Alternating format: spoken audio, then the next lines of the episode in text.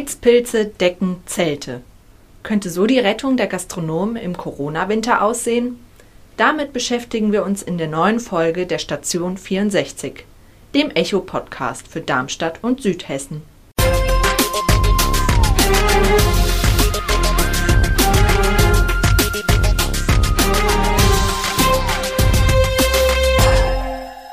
Gude aus der Echo-Redaktion. Mein Name ist Michaela Kriwitz und mit dabei ist heute noch meine Volontärskollegin Jennifer Friedmann. Hi! Wir sprechen heute über die südhessischen Gastronomen, die mit dem bevorstehenden Winterbetrieb unter Corona-Bedingungen vor neuen Herausforderungen stehen. Im Sommer sah der Betrieb für viele Restaurants und Cafés noch einfach aus. Die Gäste konnten draußen sitzen, aber jetzt mit der kalten Jahreszeit wird das problematisch. Wie sieht das denn bei dir aus, Jenny? Hat es dich bisher schon in die Innenräume eines Restaurants verschlagen? Teilweise. Also wenn ich kann, dann habe ich schon meistens eher draußen gesessen. Aber bei der Konfirmation vom Neffen meines Freundes zum Beispiel, da saßen wir alle drinnen und man hat echt gemerkt, es sind wenig Leute drinnen gewesen, auch wenn wir viel Platz hatten. Wir hatten dann halt auch wirklich viel Platz für uns. Ähm, die Fenster waren halt offen. Man hat beim Aufstehen oder beim sich hinsetzen, ins Reinlaufen ins Restaurant hat man Mundschutz getragen und da war das eigentlich alles in Ordnung. Aber ja, man merkt schon, dass viele sich da nicht so wohl fühlen. Ja, bei mir ist das eigentlich ähnlich. Also momentan sitze ich auch noch lieber draußen in Restaurants, aber wenn man schaut, dass die Tage jetzt wieder kälter werden, da wird das doch schon ungemütlich. Was ist denn eure Meinung dazu? Würdet ihr Restaurants besuchen, wenn ihr drinnen sitzen müsst im Winter? Schreibt uns auf unserer Echo Online Facebook-Seite oder schickt uns eine Nachricht auf unserem Instagram-Kanal unter Echo Online-Südhessen. Das große Problem ist, dass durch die Corona-Abstandsregeln viele Gastronomen im Innenbereich einfach keinen Platz haben und die Außensaison draußen künstlich verlängern müssen. Aber egal ob mit oder ohne Außenbereich, die Gastronomen müssen auf jeden Fall mit Umsatzeinbußen rechnen. Daher hat auch die Bundesregierung jetzt beschlossen, mit Blick auf die bevorstehende Wintersaison die finanziellen Hilfen für Gastronomen zu verlängern. Wir haben uns gefragt, ob das ausreicht, um den Gastronomen durch diese Zeit zu verhelfen. Dazu kann uns der Geschäftsführer des Hessischen Hotel- und Gaststättenverbandes DEHOGA, Julius Wagner, eine Einschätzung geben. Herr Wagner, können Sie uns zunächst einmal erklären, wie die aktuelle Lage der Gastronomen ist? Ja, ähm, die ist, sagen wir mal, gemischt. Man muss das differenziert betrachten. Wir haben ja immer noch die Ausläufer eines wunderschönen und sagenhaften Sommers und die Gastronomie, insbesondere gerade diejenigen, die über Außengastro verfügen, äh, konnten diesen Sommer wirklich echt kraftvoll nutzen, um ähm, wirklich die Umsatzeinbrüche aus der Lockdown-Zeit nicht wettzumachen. Das ist nicht möglich, aber zumindest auch ein bisschen psychisch und wirtschaftlich vergessen zu machen. Also wir haben eine starke Saison gerade hinter uns. Ein bisschen anders sieht es in der Hotellerie aus, gerade in der stadtgeprägten Hotellerie, die von Geschäftsreisenden, ich denke an das Darmstadium, Kongress, Messe, äh, Geschäft abhängig ist und auch die Schausteller, Clubs und Diskotheken, die ja weiterhin ganz geschlossen sind. Da fürchten wir durchaus, dass uns Insolvenzen, Pleiten äh, ins Haus stehen werden, wenn das auch der Fall sein dürfte, wenn die sogenannte Insolvenzantragspflicht wieder in Kraft tritt. Die ist ja derzeit ausgesetzt. Also wir haben eine gemischte Situation in Hotellerie und Gastronomie in Südhessen wie übrigens auch fürs ganze Hessische. Wie schätzen Sie denn den Gastronomiebetrieb im Winter ein? Welche Probleme kommen da auf die Gastronomen zu? Ja, das wird jetzt entscheidend sein. Ähm, wie gesagt, nach einem guten Sommer kommt es jetzt sehr darauf an, in der kalten Jahreszeit, sprich in Herbst und Winter, ähm, wie sich insbesondere die Gastronomie hier ähm, mit den Gästen vernünftig zusammenfinden kann. Vernünftig zusammenfinden bedeutet unter Corona-Bedingungen, wie viel Vertrauen haben die Gäste darauf, auch in, unter Sicherheits-, Gesundheitsaspekten, auch in die Innenräume der Gastronomiebetriebe zu gehen. Wir erlebten das ja schon, bei regnerischen äh, Wetterlagen ähm, war die Gastro quasi leer und bei gutem Wetter war alles alles draußen. Wir wissen, dass viele Gäste verunsichert sind durch das Thema Aerosole in den Innenräumen. Ich glaube, es kommt jetzt sehr darauf an und es wird sich auszahlen, was Gastronomen investiert haben, auch über diese Monate im Freien, in Hygiene, äh, Gästedatenerfassung, Abstandsregeln, also all die Auflagen, die ähm, unter, der aktuellen, unter dem aktuellen Regiment äh, des Coronavirus und alles, was damit zusammenhängt, sauber umzusetzen. Die Profis haben, glaube ich, bei den Gästen dadurch viel Marketing im Sinne von Vertrauensbildung geschaffen. Und dann wird es ein Mix sein. In den Innenräumen sprechen wir gerade über Lüftungssysteme. Ähm, in der Außengastronomie sind wir sehr glücklich darüber, dass die hessischen Städte und Gemeinden uns die Hand reichen bei großzügigen Gestattungen, Erweiterungen, ähm, Verzicht auf Baugenehmigungen für Windschutzzelte und auch das Thema Heizmöglichkeiten im Freien. Also es wird dieser Mix sein, mit dem die Gastronomie gute Chancen hat, aber es bleibt für uns eine spannende und für viele Gastronomen eine mega herausfordernde Zeit, die jetzt vor uns liegt. Zuletzt würden wir noch gerne wissen, wie Sie die verlängerte Überbrückungshilfe der Bundesregierung bewerten. Reicht das zur Rettung der Gastronomen aus oder braucht es noch was ganz anderes? Also grundsätzlich ist es ausgesprochen positiv, die Verlängerung jetzt bis zum Jahresende der sogenannten Überbrückungshilfen. Das ist ja vor allen Dingen jetzt gerade, was ich eben sagte, mit Blick darauf, dass wir, dass wir, dass wir große Fragezeichen haben, wie denn die Herbst- und Wintersaison läuft, ein ganz, ganz wichtiges Signal und ist sicherlich auch in vielen, vielen Fällen dazu geeignet, Umsatzeinbußen aufzufangen.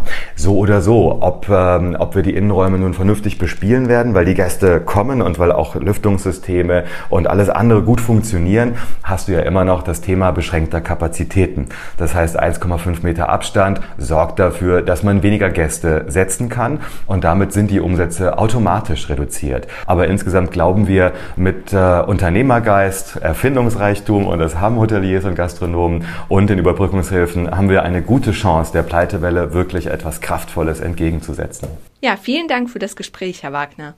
Ich danke Ihnen. Julius Wagner hat hier von einem guten Zeichen gesprochen und ist optimistisch. Und das können die Gastronomen auch wirklich gebrauchen. Bis Ende April waren eine Million Beschäftigte in der Kurzarbeit. Das sind über 90 Prozent der Mitarbeiter. Laut einer Umfrage des DEHOGA Bundesverbandes von Anfang September fürchten immer noch 62 Prozent der Mitglieder um ihre Existenz.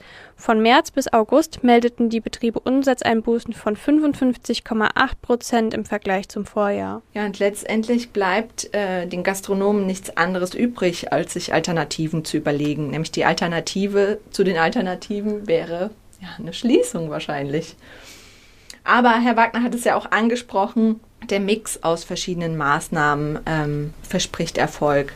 Also es werden wahrscheinlich Decken, Zelte und Heizpilze zum Einsatz kommen. Aber Heizpilze, gerade die sind ja super umstritten. Aus Klimaschutzgründen vor allem. Und ähm, da gibt's ja auch Verbote gegen. Gerade Anfang des Jahres hatte Darmstadt ja auch noch überlegt, Heizpilze zu verbieten und hat es dann durch Corona nicht weiter verfolgt. Und auch unsere Leser sind zu dem Thema ziemlich zwiegespalten und diskutieren dazu auf unserer Facebook-Seite. Auf der einen Seite wollen sie die Gastronomen weiter unterstützen, aber auf der anderen Seite sind viele von den gasbetriebenen Heizern unbegeistert. Eine Facebook-Userin äh, äußert sich in den Facebook-Kommentaren gegen den Einsatz von Heizpilzen. Sie schreibt, bitte nicht. Schon mal was von Klimawandel gehört? Was kommt denn als nächstes? Wegen Corona-Hilfe AKWs wieder? Ein anderer User hingegen befürwortet den Einsatz von Heizpilzen und schreibt, der Klimawandel ist ein langfristiges Thema, aber leider ist Corona kurzfristig gesehen ja gerade das größere Übel. Ein anderer User spricht sich gegen ein Verbot von Heizpilzen aus und schreibt, wir können diese Krise nicht nur mit Verboten lösen, es müssen auch Lockerungen möglich sein. Er schlägt vor, Zitat, ein Kompromiss wäre zum Beispiel, dass eben diese Gastronomen im Gegenzug ihre Speisen zum Mitnehmen nur noch in umweltfreundlichen Einwegverpackungen ihren Gästen mitgeben. Wie seht ihr das? Diskutiert mit auf unserer Echo Facebook-Seite oder schreibt uns auf Instagram. Auch unsere Kollegin Priska Jodan aus der Darmstädter Lokalredaktion hat sich schon mit diesem Thema beschäftigt und kennt die verschiedenen Maßnahmen, die Gastronomen in Südhessen treffen, um sich auf die Wintersaison vorzubereiten. Hi Priska, was ist denn deine Meinung zu den Heizstrahlern? Ja, es ist natürlich ein schwieriges Thema. Also ähm, die Heizstrahler sind ganz klar umweltschädlich, das ist kein Geheimnis. Und es ist ja auch irgendwie ein Irrsinn, wenn man sich überlegt, da, da wird Gas verbrannt um Luft zu heizen, die sofort wieder verschwindet. Also der Energieverlust ist da natürlich enorm. Welche Alternativen gibt es denn zu den ungeliebten Heizstrahlern und welche werden davon in Darmstadt eingesetzt? Also in Darmstadt ist es jetzt in diesem Winter so, dass die Gastronomen weiter ihre Außenflächen betreiben dürfen, wie sie es jetzt auch in der Sommersaison schon getan haben. Dort auch äh, sich größer ausweiten dürfen, als das vor Corona der Fall war. Also die ähm, Gastronomen dürfen zum Beispiel ihre Tische natürlich in passendem Abstand weiter auf öffentliche Plätze stellen und äh, die Flächen dort nutzen, müssen dafür auch in diesem Jahr an die Stadt nichts zahlen, was natürlich eine große Erleichterung ist. Und das ist eben auch im Winter weiterhin erlaubt. Und dazu kommt, dass in der Gastronomie sogenannte ähm, Pavillons oder was in der Art aufgestellt werden darf. Dann gibt es auch noch die Überlegung, Darmstadtdecken anfertigen zu lassen. Und ich denke, das ist auch ganz sinnvoll. Das kennt man ja auch aus früheren Jahren schon, dass es einfach Decken gibt, die man sich äh, nehmen kann, auf den Stuhl legen kann oder auch über die Beine, um sich einfach ein bisschen zu wärmen. Und ich denke, das ist auch nochmal eine gute Möglichkeit. Was können denn die Gäste tun? Wo liegt der richtige Weg zwischen Unterstützen und Selbstschutz? Ja, auch das ist natürlich immer eine Sache von, von persönlichem Abwägen. Jeder muss selbst wissen, welches Risiko er für sich und für seine Familie eingehen will oder eben auch nicht. Ich denke, wer sagt, ähm, ich möchte irgendwie meinen, meinen Stammwirt oder meine Stammkneipe unterstützen, der sollte nach wie vor essen gehen, sollte was trinken gehen. Wer das nicht möchte, das ist natürlich auch nachvollziehbar, aber ich denke, der Gastronomie und auch am Ende den Menschen, die dort was essen wollen, denen ist damit gedient, wenn sie einfach ganz normal weiter ihre Lokale besuchen, die sie auch sonst besuchen und ähm, dort einfach ein bisschen auf Abstand achten, was aber ja auch die Gastronomen tun. Ich denke, da sind wir auf einem guten Weg oder halt auch einfach sich selbst eine Decke mitbringen dass man es draußen wärmer hat. Ich denke, das ist eine gute Taktik für den Winter. Dankeschön, Priska. Gerne. Wie Priska erzählt, gibt es verschiedene Möglichkeiten, wie der Winterbetrieb funktionieren kann. Und das nicht nur in Darmstadt. Die Gastronomen machen sich natürlich in ganz Südhessen darüber Gedanken, wie das mit der Wintersaison funktionieren soll. In Rüsselsheim haben wir zum Beispiel neulich für einen Artikel äh, bei verschiedenen Restaurants und Cafés nachgefragt. Und dort kommt in einem Betrieb zum Beispiel eine Unterbodenheizung und ein Infrarotstrahler in einem Wintergarten zum Einsatz. Andere hingegen müssen aufgrund der gering, geringen Größe im Innenbereich ähm, wiederum den Außenbetrieb verlängern und setzen da auch Heizstrahler ein. Ja, diesen Artikel und weitere Artikel zum Thema haben wir euch verlinkt oder ihr findet sie auch auf unserer Internetseite auf www.echo-online.de. Schlussendlich kann man wohl dazu sagen, es wird zwar nochmal schwieriger für die Gastronomen und es kommen weitere Investitionen auf sie zu. Und letztendlich ist es zwar jedem selbst überlassen, ob er ins Restaurant geht oder nicht, aber für die Gastronomen ist ein Winterbetrieb unter Corona-Bedingungen auf jeden Fall möglich. Jetzt kommen wir zu den Echo-Highlights und mein Echo-Highlight war, dass ich heute tatsächlich mit dem Fahrrad auf die Arbeit fahren konnte. Das hatte ich noch nie, aber jetzt, ich bin jetzt ähm, in diesem Monat umgezogen und jetzt kann ich tatsächlich mal herradeln. Ja, apropos Radfahren. Ich war vor kurzem in Ginsheim-Gustavsburg bei der Einweihung von Fahrradmietstationen. Und das ist eigentlich ein super cooles Projekt, weil ähm, ja, die Kommune hat ähm, im ganzen Stadtgebiet verschiedene Stationen eingeweiht, ähm, bei denen man sich einfach Fahrräder ausleihen kann. Klingt gefährlich, wenn man klein ist. Also ich weiß nicht, ob das was für mich wäre. Ganz und gar nicht. Also die Fahrräder, die waren echt super und man konnte die auch Höhen verstellen natürlich. Und es geht auch super easy, kann man ausleihen mit dem mit der App auf dem Smartphone und dann direkt losradeln. Ja, und ich fand es einfach ein super Projekt, ähm, was äh, ich mir gut in der Zukunft vorstellen könnte, auch für andere Kommunen. Und das war's auch wieder mit der Station 64. Die nächste Folge gibt's wieder in zwei Wochen. Und falls ihr Fragen oder Anmerkungen habt, könnt ihr uns schreiben auf Facebook, Instagram oder per E-Mail auf eol-kontakt.vrm.de. Tschüss, bis bald.